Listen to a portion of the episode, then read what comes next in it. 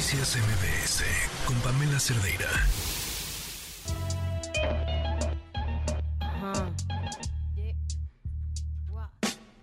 Quisiera tener cosas dulces. 5 con 53, esta es la historia que nos tiene hoy Joali Resendiz. No es la primera vez que en este espacio denunciamos una agresión sexual cometida por algún elemento de la Secretaría de Seguridad Ciudadana y en donde la voz de la víctima es apagada. Ella revictimizada y claro, su denuncia ante las autoridades está guardada como muchas más en el archivero del olvido. Escuchemos la voz de una mujer valiente que enfundada en su uniforme le salvó la vida a una niña, pero ella no ha logrado salvarse a sí misma porque ha sido violada desde el 2011 hasta el 2022 en varias ocasiones por alguien que ha abusado de su uniforme y de su cargo. Escuche usted.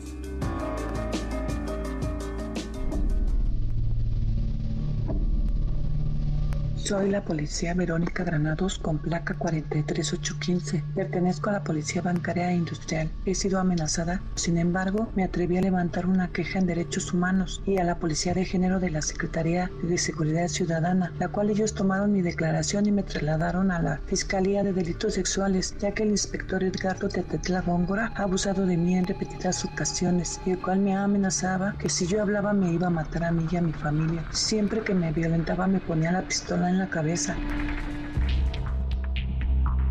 La carpeta ha sido abierta en la Fiscalía de Delitos Sexuales en la Ciudad de México bajo el delito de violación equiparada terminación 7-02 diagonal 00458 diagonal 05-2023 la cual debe seguir un proceso, además de otra denuncia en la Comisión de Derechos Humanos de la Ciudad de México. Sin embargo, a la pregunta de qué fue lo que hicieron ante esta denuncia en la Secretaría de Seguridad Ciudadana, vamos a escuchar a la víctima. El secretario en su momento, en ese instante, era Omar García Chuf y él no hizo nada al respecto. Él no hizo nada y yo tengo mucho miedo, tengo mucho miedo porque nadie, nadie, nadie me ha hecho nada, ni policía bancaria. Eh, eh, alguien de allí lo protege, ya que él no ha sido removido, él sigue en su cargo, él sigue tranquilo. Y yo vivo, vivo con el miedo de que un día ya no regrese a mi casa. Vivir con miedo también mata.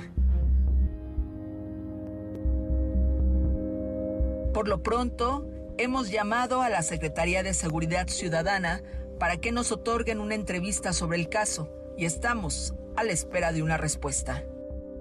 Soy Joali Resendiz y si usted tiene una denuncia, escríbame a periodismo o síganme en mis redes sociales, en Twitter, en TikTok o en Facebook. Me encuentra como arroba Joali Resendiz.